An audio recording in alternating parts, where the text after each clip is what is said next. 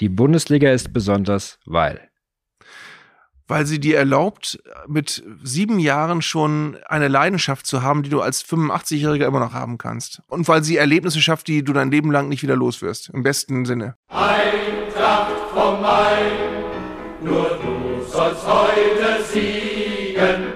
Eintracht vom Main, der Podcast für alle Eintracht-Fans, die mehr wissen wollen über unseren Verein, seine Geschichte und sein Umfeld.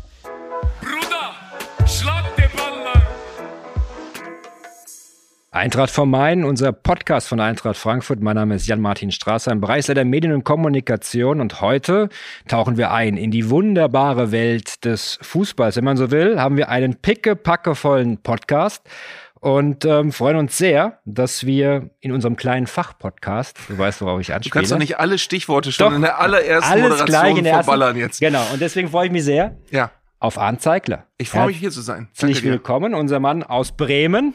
Was heißt unser Mann? Er ist ein Werderaner durch und durch. Heute bin ich schon eher Werders Mann, aber ich bin Aber auch auch gerne zwischendurch mal euer Mann. Ist es so? Hm? Ist das so? Ja, Uns heute- auch mal die Daumen gedrückt hin und wieder? Euch, euch ja, also generell, also äh, wenn man wenn man ein Herz für Fußball hat, dann hat man ein Herz für große deutsche Traditionsvereine. Ich habe mich sehr über euren äh, Europa League Sieg gefreut, den ich ja quasi als Moderator begleiten durfte im Team von RTL Plus mit Ansgar Brinkmann zusammen, der übrigens vollkommen abgeht, wenn ihr spielt. Nee, ich habe da schon sehr Anteil genommen. Es ist ein großes Lob für uns, weil wir natürlich, ähm, ich glaube, das letzte Jahr ganz besonders genossen haben, obwohl wir in der Bundesliga nichts gerissen haben. Platz 11, völlig graue Maus und dann holen wir den Titel. Was bedeutet das für den deutschen Fußball aus deiner Sicht, dass ein Verein wie Eintracht Frankfurt Titel gewinnen kann? Sehr, sehr viel. Also es ist ja so, dass man normalerweise, ich weiß gar nicht, ob es nicht sogar Axel Hellmann war, der gesagt hat, man muss sich nichts vormachen, wir werden nie wieder deutscher Meister werden. Werder Bremen wird es nicht wieder werden, Eintracht Frankfurt wahrscheinlich auch nicht.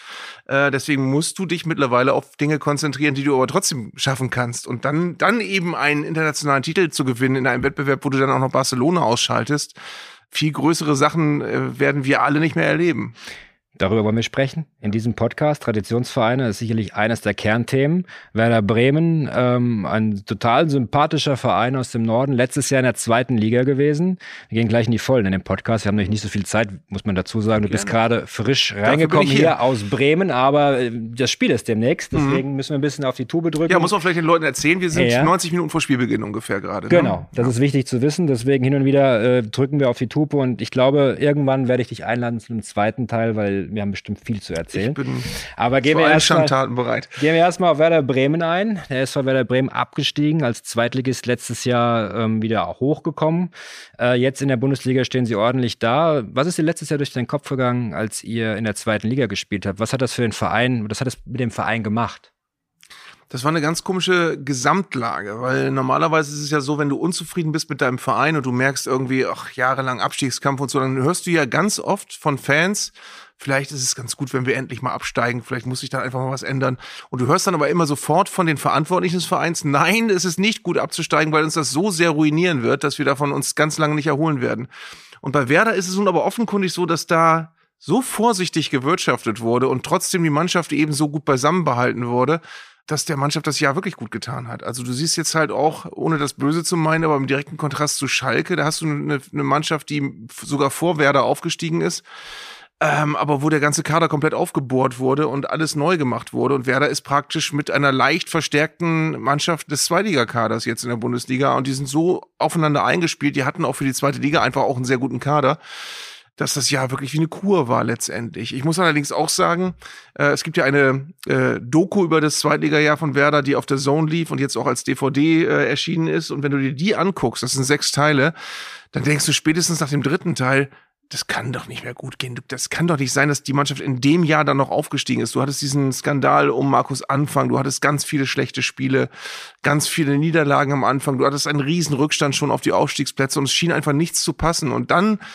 mit einem neuen Trainer, den, den in Bremen alle Menschen lieben, äh, so, einen- so einen Turnaround hinzukriegen und äh, mit einer Siegesserie dann noch aufzusteigen, ich glaube, das ist was, wo ein ganzer Verein unfassbar zusammengeschweißt wird. Vor allen Dingen, weil man immer gedacht hat, Werder Bremen ist so das Sinnbild der Beständigkeit. Otto Rehagel, Thomas Schaf, da kann man in Ruhe arbeiten, das ist ein tolles Umfeld. Und dann gab es diese Delle.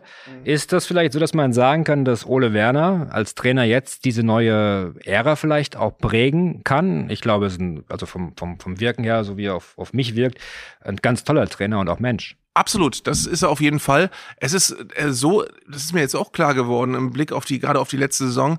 Das Komische bei Werder ist, dass Werder ein Verein ist, der traditionell nicht einfach nur irgendwie einen Trainer einstellt, sondern bei Werder hast du immer das Gefühl, es muss immer nach Möglichkeit eine neue Ära sein, die da begründet wird. Also es gibt ja so Vereine, die holen Trainer und die wissen ganz genau, der ist maximal zwei Jahre da und dann holen sie den nächsten Trainer und die haben in fünf Jahren vier Trainer und das ist da die Normalität. Und bei Werder hast du halt 14 Jahre Thomas Schaf gehabt und 14 Jahre Otto Rehagel und hättest gerne mit, mit Florian Kofeld lange geplant. Das hat dann der, der Abstieg dann durchkreuzt. Und äh, bei Ole Werner ist es auch so, dass sich irgendwie jeder vorstellen kann, dass der sehr, sehr lange in Bremen bleibt und alle hoffen das gerade. Also Bremen ist schon ein Verein oder Werder ist ein Verein, der sehr auf Nachhaltigkeit bedacht ist, sehr auf, auf äh, Bodenständigkeit und eben nicht äh, mal eben schnell den Erfolg herbeizwingen will oder so, wie das ja manche Vereine sehr zu ihrem Nachteil versucht haben. Ja, und ich glaube tatsächlich, also wir hoffen alle, dass Ole Werner ähm, das alles bestätigt, was, was wir jetzt bislang erleben unter ihm. Er ist ein menschlich greifbarer, äh, sehr angenehmer Typ, hat äh, eine sehr gute Art und Weise, die Spieler zu packen. Ich persönlich vertrete die Theorie, dass bei einem Trainer äh, Empathie ein ganz wichtiges zentraler Baustein ist dessen, was er beherrschen muss. Deswegen gibt es viele Trainer, die mit Sicherheit fantastische Fachleute sind, aber die mit einer Mannschaft nicht klarkommen oder mit einem, in einen Verein nicht reinpassen. Und bei Ole Werner hast du von vornherein das Gefühl gehabt, das passt äh, wie Arsch auf Eimer. Und das ist einfach äh, eine, eine Fügung, die sich da durch den Skandal um Markus Anfang, bei dem das nie so das Gefühl war, ergeben hat, dass das alles ein Glücksfall ist. Ich will übrigens noch eine Sache, ich hoffe, ich rede nicht zu viel. Ja, alles gut. Dafür, also ich will eine Sache noch hinterher schieben.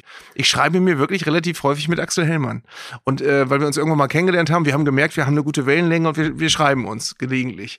Und ich beglückwünsche ihn gerne, wenn ihr was Tolles erlebt. Und er hat mir nach unserem Abstieg, er war der Erste, der mir geschrieben hat, nachdem unser Abstieg klar war und hat mich wirklich in einer fantastischen Nachricht getröstet und hat gesagt, du, bei uns, wir sind auch abgestiegen und ähm, du wirst das jetzt noch nicht fühlen, aber die zweite Liga wird für euch vielleicht ein Erweckungserlebnis sein.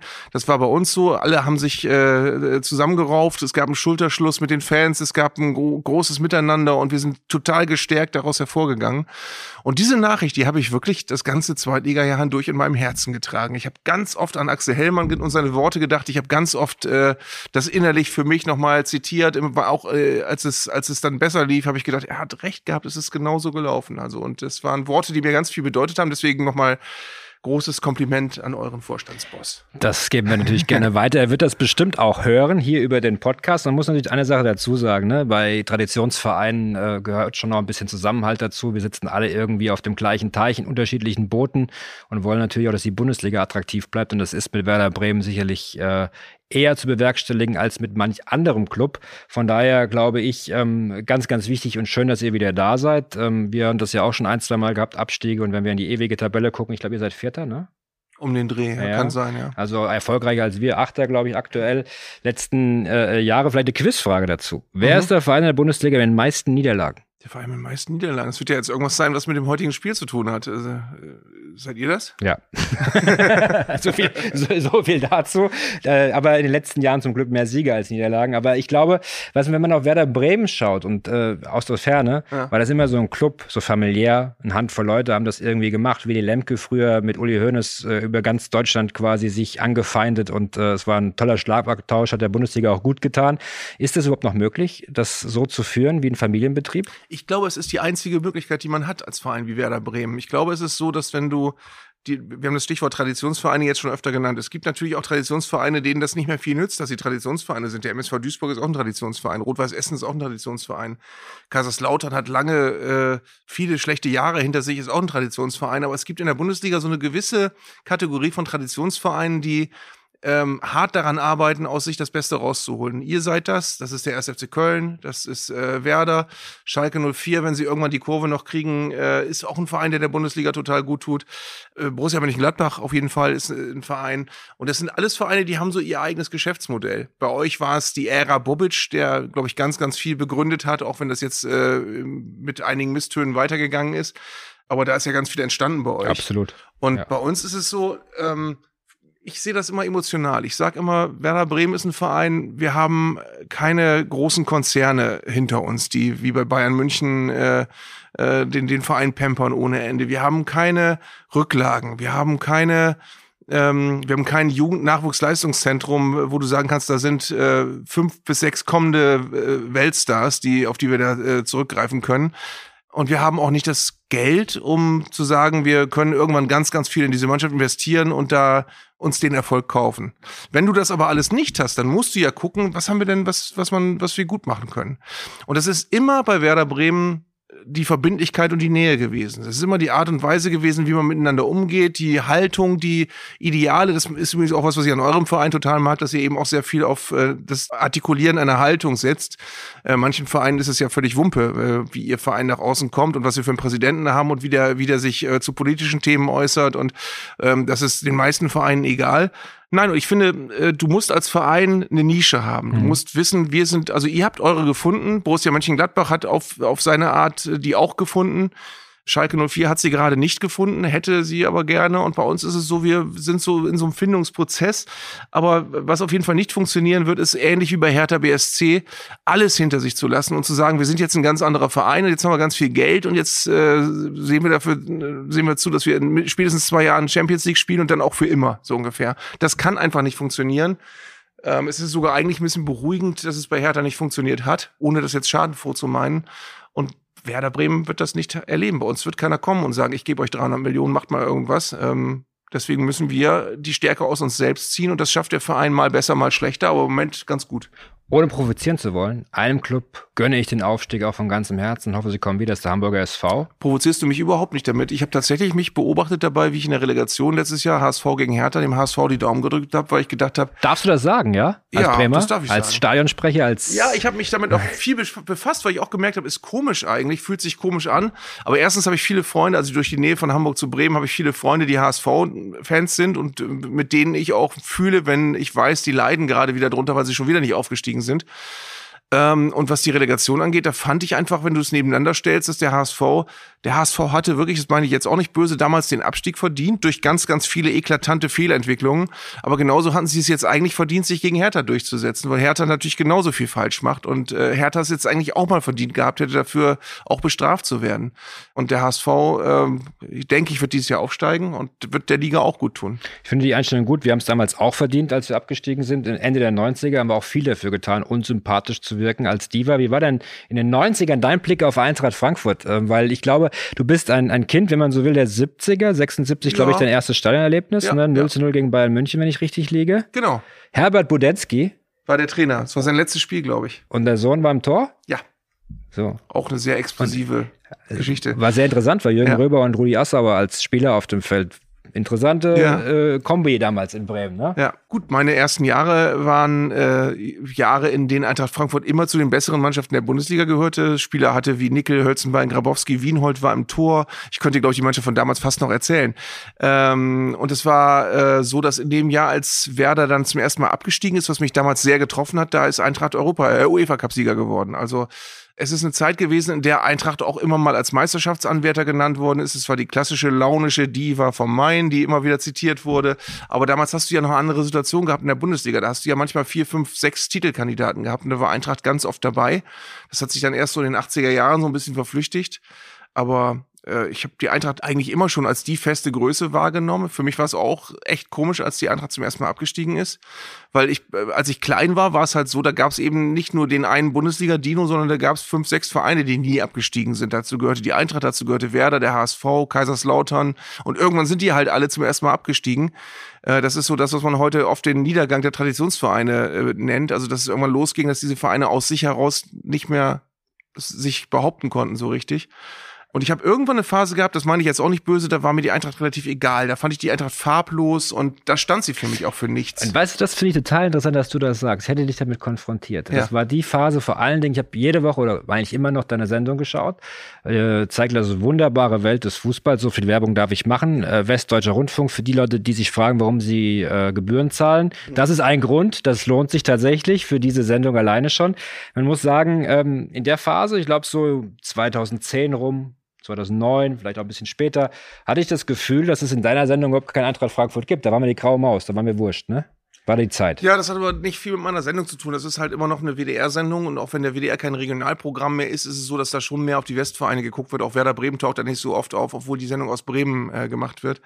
Ich glaube, ein besserer Gradmesser ist immer, früher das aktuelle Sportstudio gewesen, weil da bist du wirklich manchmal nur in den, in den 90 Sekunden Kurzberichten vorgekommen, wenn du kein so spannender Verein warst. Und das war Das war bei Werder lange so und das war bei der Eintracht dann eben auch irgendwann so, dass du irgendwann nicht, du hast einfach nicht mehr äh, die, die Zugkraft gehabt.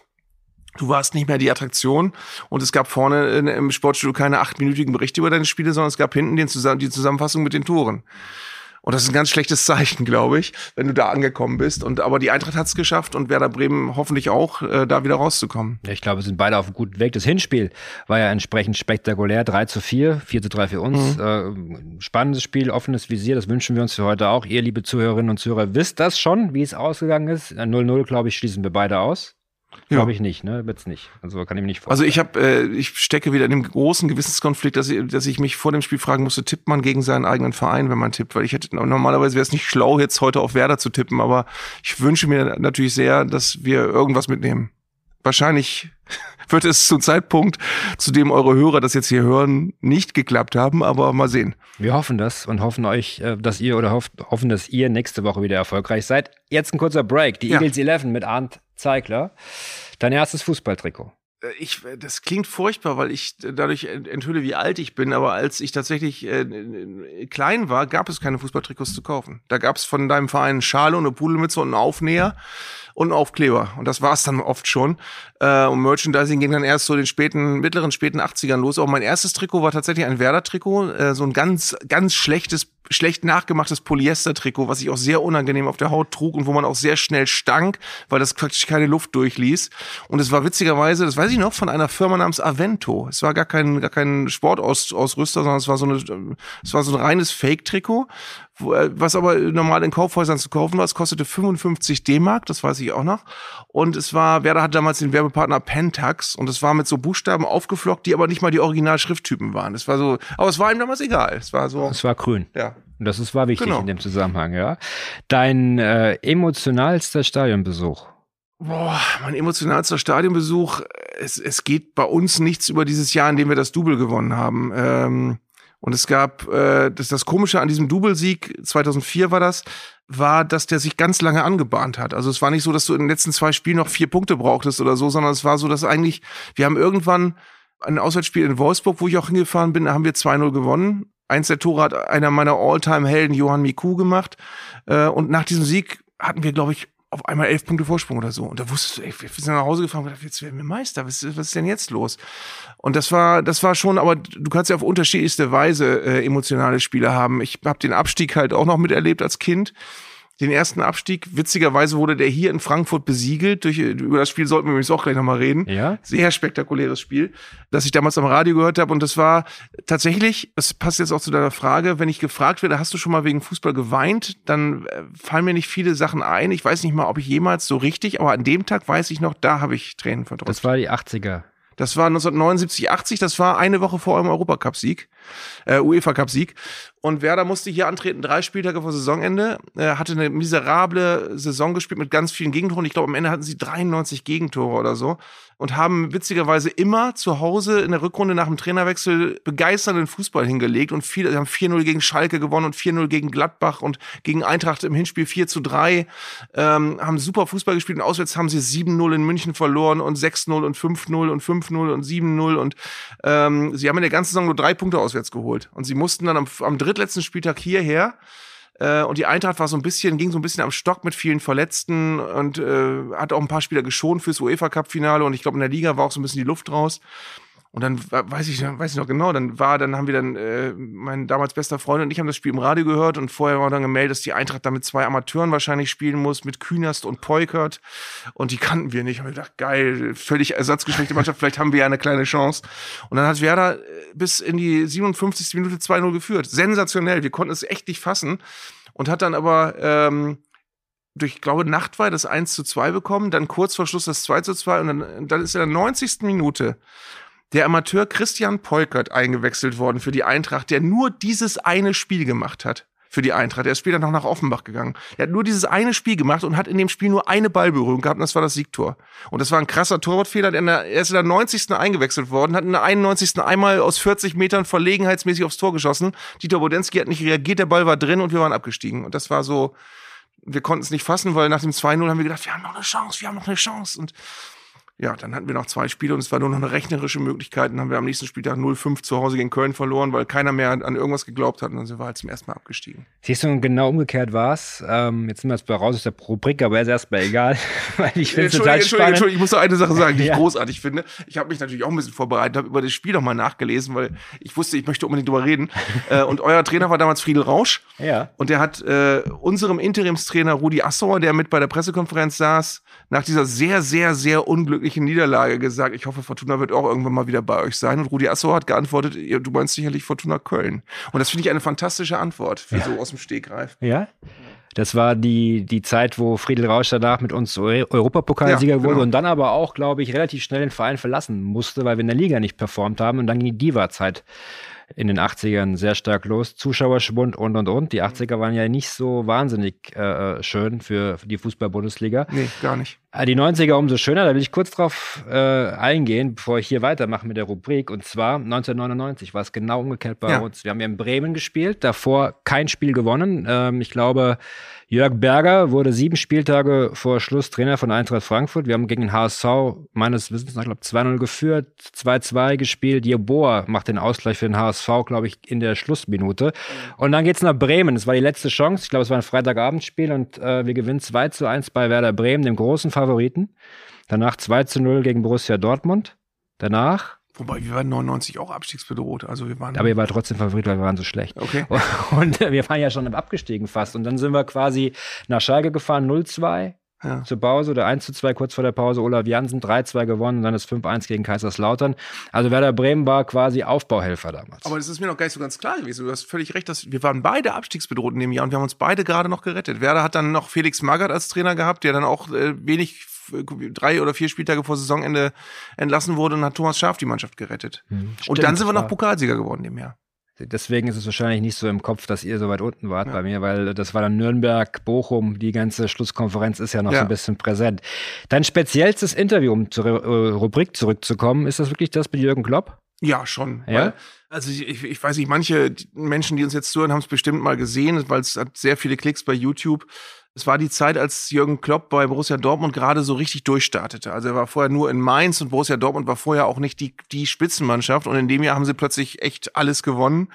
Und wir hatten ein Interview mit ihm als Mainzer Trainer in meiner Sendung. Da stellte sich raus, dass ja meine Ra gleichnamige Radiorubrik, die ich habe, die auch bei, beim HR läuft seit vielen Jahren und äh, die hat er beim SWR immer im Auto gehört und äh, hat dann äh, das durchblicken lassen und dadurch hatten wir so ein bisschen Kontakt zu ihm und wir wussten, er weiß, wer ich bin und dann haben wir irgendwann mal einfach ein Interview mit ihm ausgemacht und da hat Borussia Dortmund in Hannover gespielt, das ist dann von Bremen auch nicht so weit gewesen und die konnten Tabellenführer werden an dem Abend zum ersten Mal, glaube ich. Und dann haben wir, habe ich mit meinem äh, damaligen Redakteur im Auto gesessen nach Hannover und dann haben wir, haben wir überlegt, okay, was machen wir jetzt mit Jürgen Klopp? Und wir hatten zu der Zeit, das war das Jahr, als Felix Magath Trainer bei Schalke war und Schalke, glaube ich, nach sechs Spieltagen noch keinen Punkt hatte und ganz, ganz, ganz schlecht in die Saison gestartet ist. Und äh, dadurch habe ich im Spannungsfeld WDR das Problem gehabt, dass ganz viele Schalke-Fans angepisst waren, weil ich so viel Negatives über Schalke in meiner Sendung hatte und gleichzeitig so viel Positives über den BVB. Das war natürlich eine ganz blöde Mischung eigentlich für, für also für Schalker. und deswegen haben wir ganz viele böse Mails bekommen und jubelt doch den BVB nicht immer so hoch und haut doch nicht immer so auf Schalke drauf und war aber nun mal so. Die waren letzter, der BVB war oben. Äh, und dann habe ich aber gedacht, okay, vielleicht ist das der Ansatz. Vielleicht machen wir mit Jürgen Klopp einfach mal ein Interview und machen ihn ganz schlecht. Machen, ähm, tun so, als wenn der BVB eine, eine, eine Chaosmannschaft ist, die nichts voneinander bekommt. Und dann haben wir so im Auto entschieden, okay, so machen wir das. Und dann war aber klar, das haut aber äh, von Ironie, äh, von der Ironie her nur hin, wenn die auch wirklich gewinnen. Und dann hatten wir Szenen, wo äh, Hannover noch den Pfosten traf und richtig stark angefangen hat. Und dann hat, hat äh, der BVB aber 4-0 gewonnen am Ende. Und dann hat der hier ja auch sehr bekannte Lothar Sippel noch, äh, kam auf die Tribüne und der, äh, ich wusste, dass der und Jürgen Klopp sich gut kennen und dann wusste, konnte ich den auch noch ins Interview einbauen und es hat sich alles gefügt und dann kam Jürgen Klopp und wir sind uns vorher wirklich noch nie begegnet, kam aus der Pressekonferenz, wusste, dass wir noch ein Interview machen wollen und ich wollte ihn zur Seite nehmen und sagen, pass mal auf Jürgen, wir wollen gerne ein Interview machen, wir wollen aber und in dem Moment unterbrach er mich und sagte, nee, erzähl mir nicht, was du vorhast, lass es uns einfach machen. Und dann habe ich ihm halt äh, nach dem 4-0 Auswärtssieg in Hannover, wo sein Verein äh, die Tabellenspitze übernommen hat, habe ich ihm halt eine sehr negative erste Frage gestellt, eine sehr negative zweite. Und du merkst, er blieb total ernst und antwortete total cool auf diese Fragen. Und das war so eine, das war so ein totaler Glücksfall für dich als äh, Interviewer in dem Moment, weil du irgendwie gemerkt hast, ey, du hast dir hier was überlegt und das funktioniert, weil der spielt sowas von super mit. Und ich bilde mir auch ein, ohne das jetzt zu überhöhen, aber dass es für ihn damals auch gar nicht unwichtig war, weil er, weil plötzlich ganz viele Leute gemerkt haben, wie witzig der ist und äh, das, das war so, das war so die waren so die Anfänge, wie, wo man anfing, ihn in Deutschland als sehr cleveren, sehr lustigen, sehr guten Typen einfach wahrzunehmen. Weil es auch andere Pressekonferenzen gab, wo mehr Verbissenheit drin war. Ich glaube, ein WDR-Kollege von dir hat mal irgendwann äh, eine Frage gestellt mit der Bitte, dass er sich doch äh, Floskeln ersparen soll ich glaube, das war nach einem Champions League-Spiel, da hat okay. er geantwortet, es ist ja nett, dass Sie mir sagen, wie ich zu antworten habe. Ja. Ich habe Sie das erste Mal hier gesehen. Wer ja. sind Sie überhaupt? Also, ich glaube, ich glaube, nach Niederlagen macht es keinen Spaß, mit ihm zu reden. Und ich glaube auch, äh, zu versuchen, ihn hart anzupacken, ist meistens keine gute Idee. Dein Berufswunsch als Kind, war das Journalist? Mein Berufswunsch als Kind war Radiomoderator eigentlich, was ich dann auch geworden bin, äh, weil ich eigentlich immer, man muss dazu sagen, wir haben die 70er Jahre vorhin schon erwähnt, das war äh, tatsächlich ein, ein äh, goldenes Jahrzehnt, wenn du Musik- und Fußballfan warst. Äh, es war alles noch sehr viel unschuldiger als heute, aber du hast im Radio eben nicht wie heute so einen totalen weichgespülten Einheitsbrei gehabt, dass auf jedem Sender die gleiche Musik läuft, sondern du hast überall so Radiopersönlichkeiten gehabt. Witzigerweise übrigens Werner Reinke in Bremen, der jetzt hier beim Hessischen Rundfunk seit vielen Jahren und der schon das wahnsinnig lange macht und wir haben uns auch noch nie getroffen, aber auch schon öfter geschrieben, war ein Idol meiner Kindheit. Den habe ich mit im Radio gehört, da war ich fünf Jahre alt. Und mein Bruder hat ihn auf Kassette gehabt und er ist jetzt hier im, im, im HR und spielt meine Beiträge. Und ich habe seit Ewigkeiten vor, dass ich mal in seiner Sendung zu Gast bin. Das müssen wir unbedingt mal machen. Werner, falls du zuhörst. Immer samstags morgens genau. auf HR1. Genau. Ja. Ähm, jedenfalls, das war einfach für mich ein sehr faszinierendes, romantisches Medium. Es gab auch noch kein Internet. Dadurch war das, hat das Radio auch noch so eine Sonderstellung gehabt, weil du konntest im Auto nur Radio hören. Du konntest nichts anderes. Du konntest nicht Fernsehen, du konntest kein, kein, nicht online irgendwelche Ergebnisse checken oder Mails gucken oder so, sondern du hast nur das Radio gehabt. Und diese ganzen Menschen wie Werner Reinke und so, die haben ihre Lieblings Lieblingsmusik da gespielt. Das fand ich auch faszinierend. Und dann gab es da äh, WDR 2 Sport und Musik mit Kurt Brumme, da konntest du die Bundesliga verfolgen und so. Das waren alles Sachen, die mich interessiert haben. Und ich wollte dann so eine Mischung, am besten eine Musiksendung machen und irgendwas mit Fußball. Das habe ich alles geschafft. Also es ist manchmal so, dass ich denke, boah, also wenn ich das nicht machen dürfte, was ich machen würde, ich wüsste nicht, was ich anderes beruflich hätte machen sollen. Bist du ähm, so ein ähm, bisschen der Nick Hornby des deutschen Fußballs? Ich, ich glaube, dafür bin ich nicht, nicht poetisch genug versiert und nicht, äh, nicht äh, künstlerisch genug veranlagt. Aber ähm, die Interessen sind gleich. Die Interessen sind gleich, ja. Es ist so, dass ich, dass ich tatsächlich dann auch noch irgendwann, ich habe angefangen, die Stadionzeitung zu verteilen im Weserstadion mit, mit 14 oder so. Und das äh, hatte den großen Vorteil, dass ich immer zum Spiel auf die Haupttribüne durfte, wo ich als Kind nie war, weil ich mir die Karten nie leisten konnte. Mit 14, wie gesagt, habe ich angefangen, diese Zeitung zu verteilen. Dann sind wir immer in der Sprecherkabine vorbeigegangen. Und da habe ich gedacht, boah, die Sprecherkabine ist auch cool. Da sitzt der einfach, hat einen Kaffee vor sich und kann, da darf das Spiel immer gucken und kriegt die Aufstellung dahingelegt und so. Geil. Den Stadionsprecher habe ich dann später, auch ein in Bremen sehr bekannter Mann, Christian Günther hieß der, habe ich später auch kennengelernt, weil er mein Kollege wurde beim Radio. Und er wurde, als ich beim Radio war, dann hat er die Sendung samstags nach meiner gemacht. Das fand, fand ich dann auch unfassbar. Ich gedacht, ey, dich habe ich mit, mit sechs im Radio gehört und jetzt bist du mein Kollege und dann ist er leider irgendwann verstorben als Stadionsprecher. Und Bremen ist eine sehr viel kleinere Stadt als Frankfurt, was so die Medienlandschaft angeht. Und dann war klar, okay, der Stadionsprecher soll irgendeiner werden, der beim Radio ist und Werder-Fan ist. Und dann war ich dann gleich in der engeren Auswahl. Und dann bin ich auch noch sein Nachfolger geworden. Also es sind so viele Sachen, die sich so gefügt haben. War das dein Vorbild? War das die nächste Frage gewesen? Oder wer war dein Vorbild in der Kindheit vor allem? Ich glaube, in der Kindheit hatte ich nur Fußballer als nur Vorbild. Fußball. Ja, klar, logisch, ja. da war, glaube ich, wahrscheinlich Dieter Bordensky mein Vorbild. Aber ähm, nee, ich, also ja, aber dann schon, weißt du, weil das Ding war, der war Stadionsprecher bei Werder, der war, hatte eine Musiksendung im Radio und der hatte einen coolen Moderationsjob und genau das waren alles die Dinge, die ich gerne machen wollte. Wenn wir auf die Eintracht gucken? Ja. Eintracht-Spiele, an welches erinnerst du dich äh, besonders gern? Also an das Hinspiel nicht, weil das äh, ist zwar 3 zu 4 ausgegangen, war aber in meinen Augen ein sehr viel deutlicheres Spiel. Also eigentlich hätte es viel höher ausgehen können. Ansonsten gibt es natürlich dieses legendäre Spiel, was euch überhaupt nicht gut in Erinnerung ist, als wir euch in die Relegation geschickt haben. 2016 war das? Stand ich bei euch. Es gibt ja, das muss man dazu sagen, die Mixzone ist ja. quasi unter der Werder-Fankurve. Ja. Ich habe es genau. nicht mehr ausgehalten. Bin damals äh, in eure Küche da hinten gelaufen, bei, bei dem, bei dem PK-Raum und dieses entschuldige bitte, scheiß Schiffshorn. wenn du Gegner bist, willst du alles. Ja. Ich find's cool, Ja. wenn wir nicht involviert sind, aber dieses Schiffshorn und äh, eure Tormusik, die sehr einprägsam ist, äh, das kann doch jetzt nicht sein. Aber da muss ich eine Sache dazu sagen. Mhm. Ja. Die Kollegen von Werder Bremen waren so einfühlsam, so nett und es war so, haben uns so aufgebaut, dass ich gesagt habe, okay, wenn du verlierst, dann hier. Und das, obwohl ihr unseren Mannschaftsbus davor demoliert habt und abgeschmissen habt. Ja? Das war übrigens auch interessant. äh, das war ja ein Tag, da gab es so eine riesen äh, Faninitiative, äh, die dann später einen Preis gewonnen hat. Green White Wonderwall hieß das. Die wurden dann von elf Freunde ausgezeichnet für die beste Faninitiative des Jahres und ich, ich durfte die Laudatio halten. Und ich saß Rücken an Rücken mit Heribert Bruchhagen, der dann auch eine Laudatio auf irgendwen halten durfte und sagte, also ich muss jetzt einfach ganz kurz über Werder Bremen reden, weil es war mit Sicherheit aus eurer Seite, aus eurer Sicht eine gute Aktion, aber ich saß in diesem Bus und das war nicht schön. ähm, Ja, also das war das Spiel, wo du dich sehr gerne dran erinnerst. Das 1 zu 0 ist damals, wer hat den Ball vertändelt? Das war, glaube ich, Luke Castaños, der jetzt beim ersten FC Magdeburg spielt. Okay. Dann Zambrano irgendwie beim Ball gestartet. Das war ja noch so ein Das war ein ganz komisches. Tor, ja, wo, ja wo, sagen, wo es ich dachte, Anthony Uja hat's geschossen, dann war es aber Papi Gilo Boggi, der noch auf der Torlinie den Ball noch berührt hat. Ähm, 89. Minute, Genau. sonst wärt ihr in die Relegation gegangen. aber, aber weißt du, weshalb ich dieses Spiel jetzt nenne? Das, das, ich kann mich ansonsten, ich kann mich nicht daran erinnern, wer bei euch den Ball vertändelt hat. Ich kann mich an fast nichts mehr erinnern, aber danach gab es dann wirklich einen, einen Platzsturm und es waren, Ja. waren Szenen wie nach einer Meisterschaft. Und wo, das, was ich eingangs gesagt habe, du musst mittlerweile als Fan von Eintracht Frankfurt oder Werder, musst du dir diese kleinen Dinge im, im Herzen bewahren, weil du, wahrscheinlich wirst du nicht oft auf dem Rathausbalkon stehen mit der Meisterschale.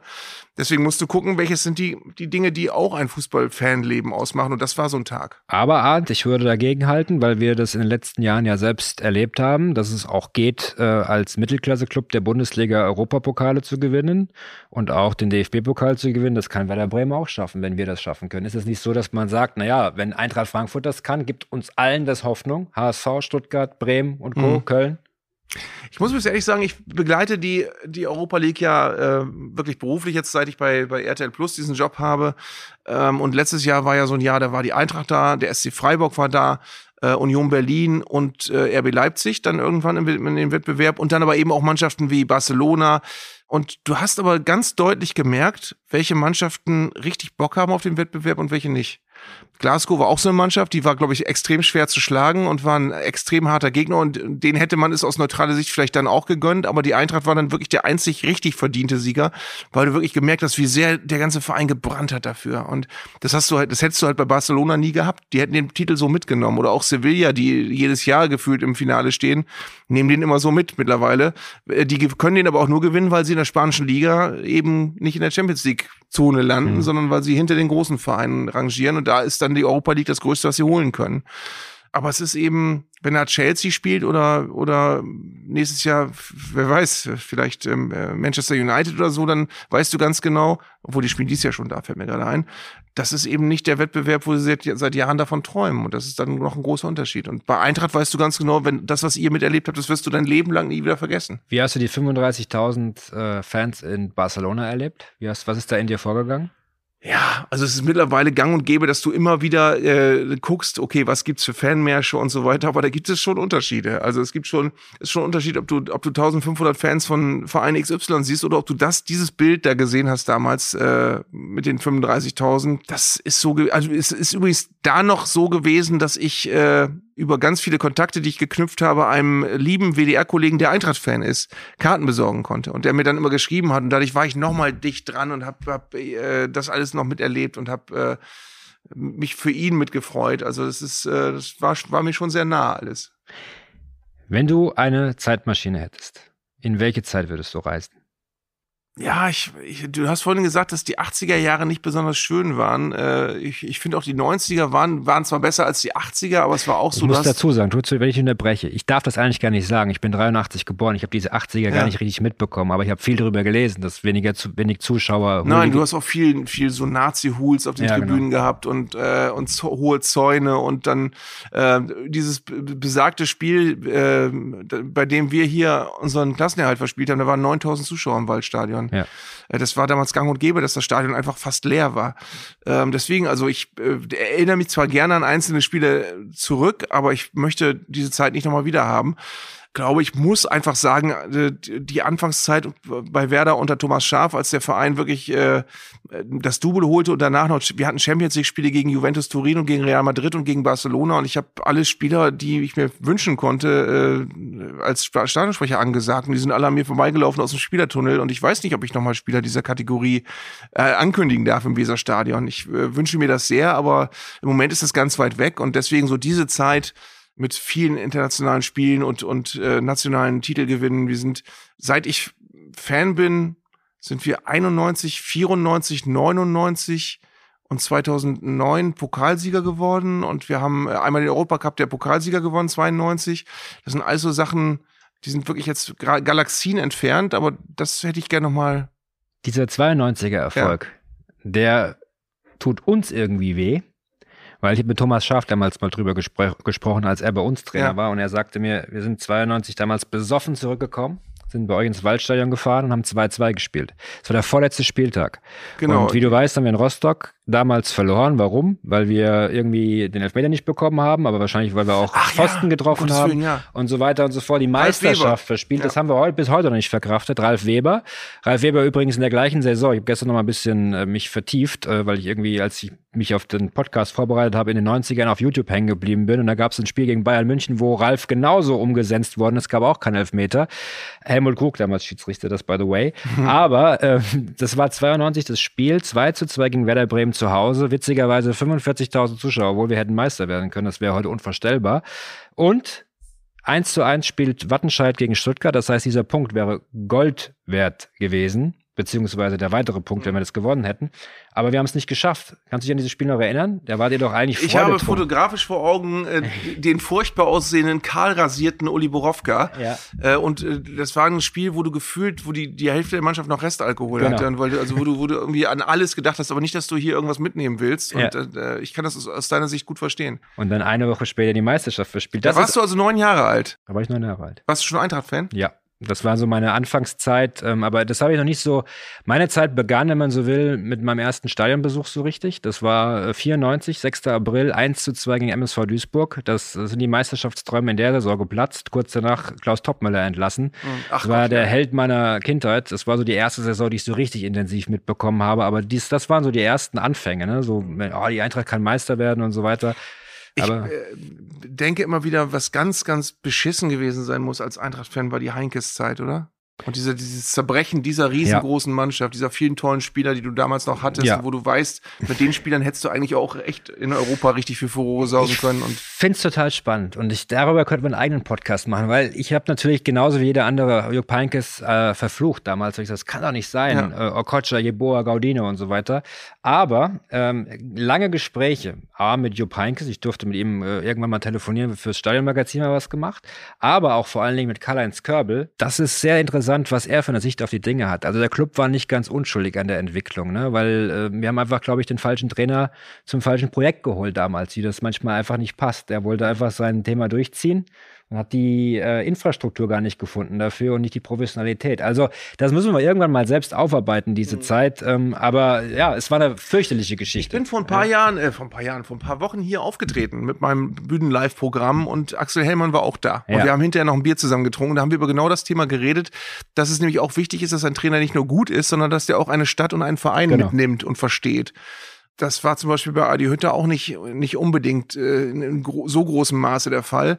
Aber bei Oliver Glasner war es nach einer anfänglichen Phase des Fremdelns, so von außen würde ich sagen, äh, ist es jetzt sehr wohl der Fall. Also es ist das Gefühl, dass er jetzt eigentlich so richtig in diesem Verein angekommen ist, was vielleicht nicht vom ersten Monat an so war. Aber ähm, was eben überhaupt nichts bringt, und das ist zum Beispiel das Problem, was wir in Bremen Markus Anfang letztes Jahr hatten. Du hast das Gefühl, dem ist der Verein eigentlich egal gewesen. Der mhm. hat sich, der fand den Job gut und er wusste ganz genau, okay, ich habe jetzt hier einen Vertrag und vielleicht erfülle ich den, vielleicht bin ich auch vorher weg, vielleicht äh, verlängere ich auch nochmal, aber du hast das Gefühl gehabt, der versteht die Stadt nicht, der versteht den Verein nicht, genau. der, dem, der, dem sind die Fans egal. Und das kannst du halt nicht machen. Ist auch das Problem, dass viele Trainer haben, die irgendwo hingehen und wo das Gefühl, das ist jetzt so ein Karriereschritt, aber es ist eben nicht so, dass sie dass sie richtig äh, den Verein wollen. Ja. Äh, und das ist zum Beispiel, das ist das extreme Gegenbeispiel ist Jürgen Klopp in Liverpool, wo ja. das Gefühl, dass die ganze Stadt liebt den, der liebt die Stadt, der hat die ganze Stadt angezündet. Und Genau das ist es. Ne? Jupp Heynckes hat sich damals hingesetzt, hat äh, in der ersten Pressekonferenz gesagt, ab heute werden die Uhren anders gehen. Leider sind sie zurückgegangen, weil eigentlich ist das ja schon der erste, das erste Indiz dafür gewesen, das kann eigentlich ja. nichts werden. Es hat einfach nicht gepasst und dann gibt es eben diesen, diesen Abstieg. Klaus Toppmüller hingegen, so von seiner Art, wie er ja. auch aufgetreten ist, hat irgendwie zu Frankfurt gepasst, ja. auch wenn es nur eine kurze Zeit war. Und, das muss ich sagen, so wie Werder Bremen mit Thomas Schaaf, der zu uns wiederum nicht gepasst hat, mhm. wahrscheinlich, sonst wird es nicht nur ein Jahr gedauert. Kofeld, der eigentlich auch gut gepasst hat. Mhm. So hat bei uns Nico Kovac, glaube ich, hervorragend gepasst, weil er dieses, äh, dieses, dieses mhm. Arbeiter, dieses, äh, dieses etwas Dreckige auch auf dem Platz gefördert hat. Das war eine tolle Zeit, muss man ganz klar sagen. Aber du hast recht, es ist, ähm, wenn man so will, immer die Frage, ist es ein Match? Mhm. Aber deswegen ist zum Beispiel auch äh, in meinen Augen Felix Magath so eine kontroverse Persönlichkeit, weil es mit Sicherheit ein fast faszinierender Typ ist oder ein großartiger Trainer, aber ich glaube, er passt fast nirgendwo hin. Nur temporär für kurze Zeit wahrscheinlich. Ja, ja. Feuerwehrmann. Ja. Aber wir brauchen hoffentlich alle äh, demnächst keinen Feuerwehrmann ja. und ziehen Wisst ihr, was mich übrigens, wo wir über ehemalige Trainer reden, was, was, was, was, was mich total gefreut hat, ist, dass äh, Friedhelm Funkel am Ende seiner Laufbahn noch verdientermaßen äh, den Erfolg hatte, den er, er war ja lange Zeit ein Schreckgespenst. Wenn, wenn irgendein Verein Friedhelm Funkel geholt hat, haben die Fans gesagt, um Gottes Willen. So war es bei uns damals auch. Ja, ja. Aber er war aber, super, fünf Jahre. Ja, aber es ist ein super Typ einfach. Ein, ein, ein großartiger Mensch offenbar und er hat ja zuletzt äh, dann den SFC Köln, glaube ich, noch gerettet. Ja. Und äh, das, das ist einfach verdient, dass der am Ende seiner Trainerlaufbahn äh, wirklich mal den Leuten gezeigt hat, Leute, ich bin echt ein guter Trainer. Da muss man ehrlich sein, wenn man als Eintracht Frankfurt Friedhelm Funkel bekommt damals, das war dann so, okay, Jetzt sind wir wirklich Mittelmaß. So diese, diese letzten Schreckgespenster aus dem Kopf von wegen, wir sind der größte Verein der Welt, was mhm. wir ja in Frankfurt auch immer mal glaubt. Wir sind ja eine Stadt, die immer äh, mehr will, als sie vielleicht eigentlich ist. Mhm. Und das hat uns damals richtig gut getan, dass Heribert Bruchhagen und Friedhelm Funkel das, was wir für ihn so ein bisschen kritisch beäugt haben, nämlich die graue Maus, etabliert haben. Ich glaube, äh, ohne das wäre es schwierig geworden in der damaligen Phase, weil die 90er waren schon sehr, sehr äh, impulsiv und auf und ab und viele Trainerwechsel und so weiter und so fort. Friedhelm Funkel war für uns, glaube ich, genau der richtige Mann zur richtigen Zeit. Hm. Und was ich, entschuldige, wenn ich, ja. wenn ich da noch einhaken darf, äh, Gerne. über Friedhelm Funkel reden. Ja, du hast vorhin auch schon Jörg Berger erwähnt. Was mir immer wieder auffällt, ist, dass das Trainergeschäft ganz anders funktioniert als früher. Früher hast du immer so ein, so ein, so ein buntes Sträußchen an Trainern gehabt, die gerade zu haben waren und du wusstest ganz genau, okay, wenn der Verein jetzt einen Trainer entlässt, dann ist der oder der oder der wird der Nachfolger ja. sein. Und das hast du nicht mehr. Ja. Du hast nicht mehr diese Liste von Trainern, die verfügbar sind und wo du ganz genau weißt, okay, der nächste Verein, der einen braucht, greift zu, sondern du hast viel mehr jetzt die Tendenz, dass du einen Trainer nach ganz anderen Kriterien auswählst. Weil die Clubs mittlerweile eine Strategie haben und selbst ja auch schon äh, Trainer scouten, ne? ja. wie ein Verein auftreten will. Das finde ich das sympathisch an Werder Bremen, dass ihr euch nicht hinten reinstellt. Wir haben letzte Woche in Köln verloren, 0 zu 3. Und das meine ich gar nicht despektierlich. Die Kölner machen Ich hätte gerne 0-3 in Köln verloren. Stimmt. Wie, wie, was hast du eigentlich? Siebenmal hast du das Drümmelchen gehört. Da ja, bist du ja wahnsinnig. 7 zu 1. Das war. Der Stadionsprecher ist irgendwann auch frech geworden. Ja, ja, aber das darf man auch bei 7-1. Also, aber ich habe da, das war, ein, war eine meiner ersten Auswärtsfahrten seit langer Zeit und ich habe mich total darauf gefreut.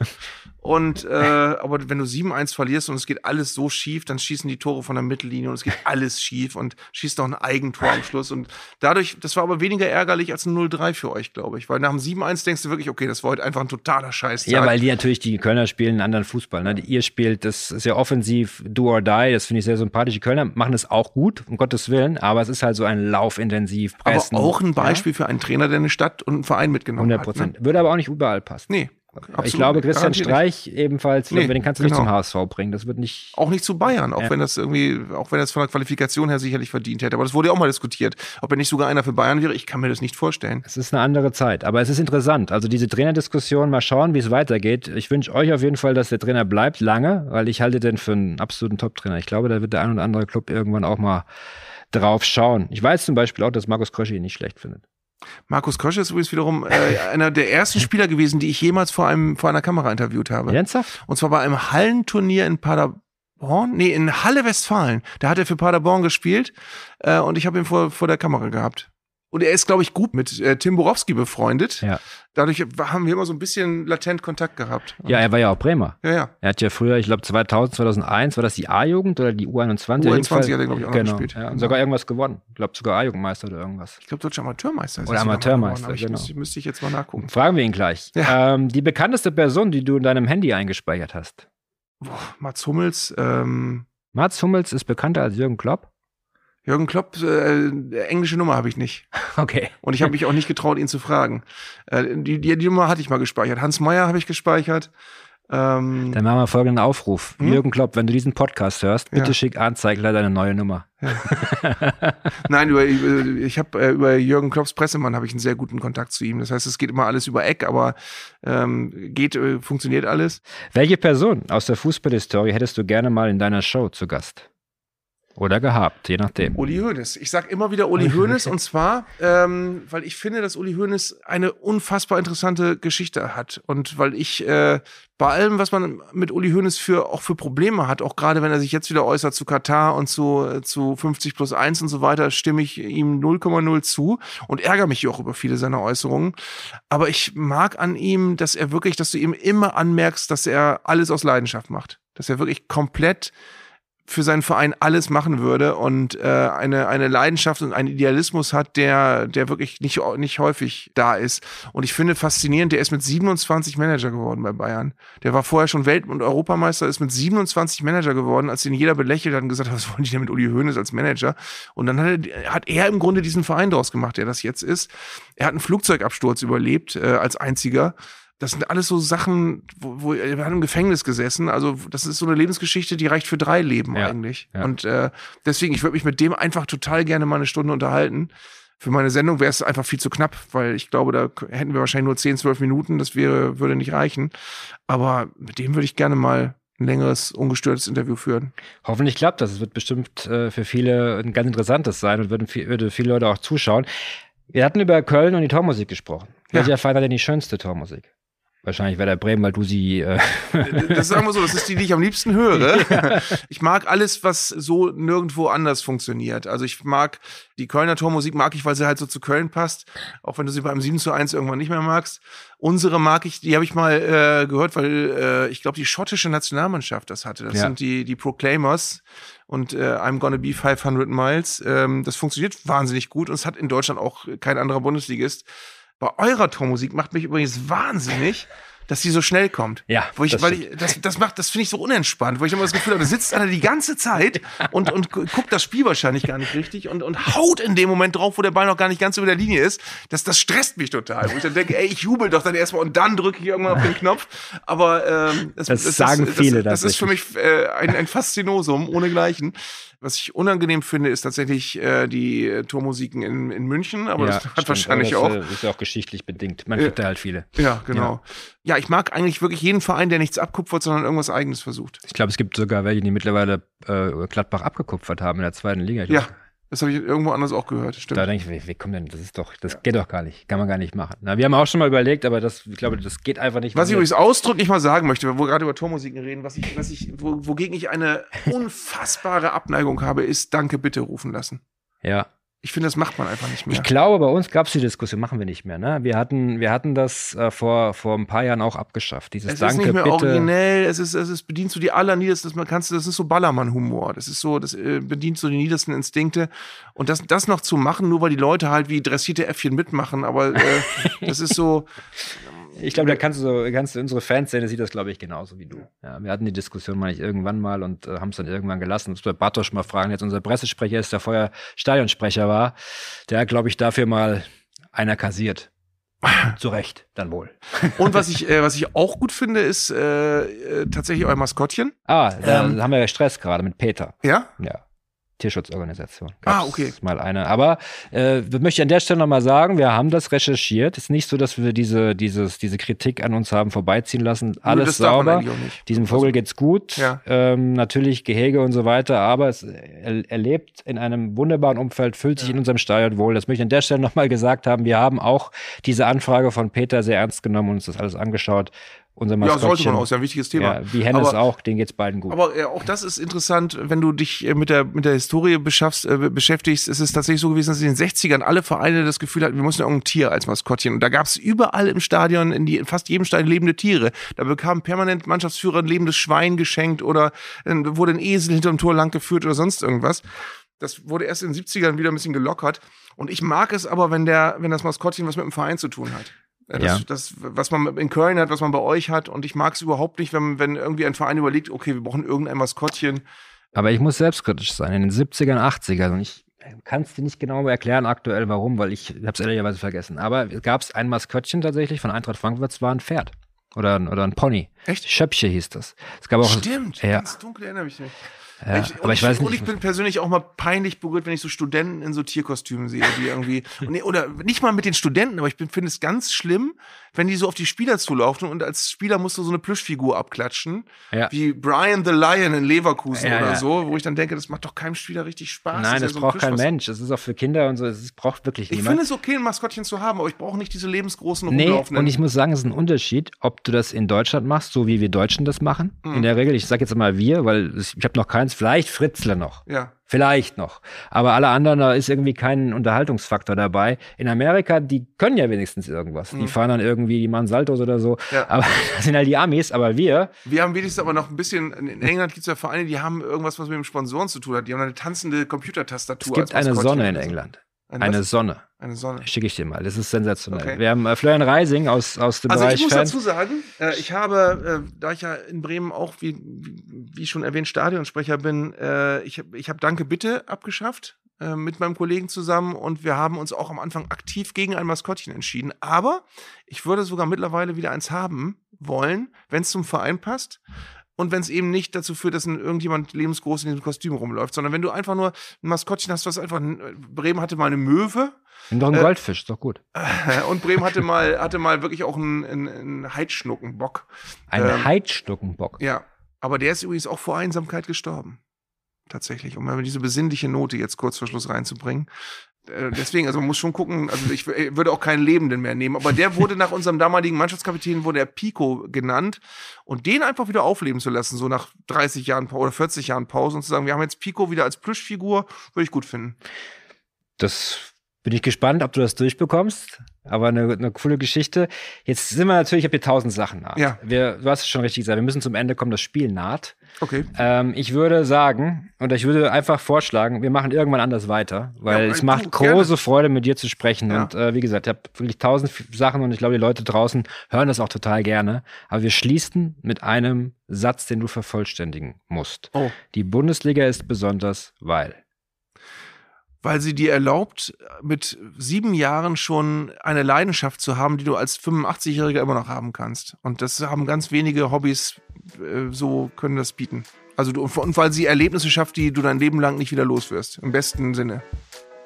Vielen lieben Dank, Arndt Zeigler. Schön, dass du da warst. Danke dir. Ich glaube und hoffe, wir spielen nächstes Jahr wieder zweimal gegeneinander. Und dann Davon sollten, gehen wir wir das, aus. sollten wir das fortsetzen. Freut mich wirklich sehr. Dankeschön. Danke dir.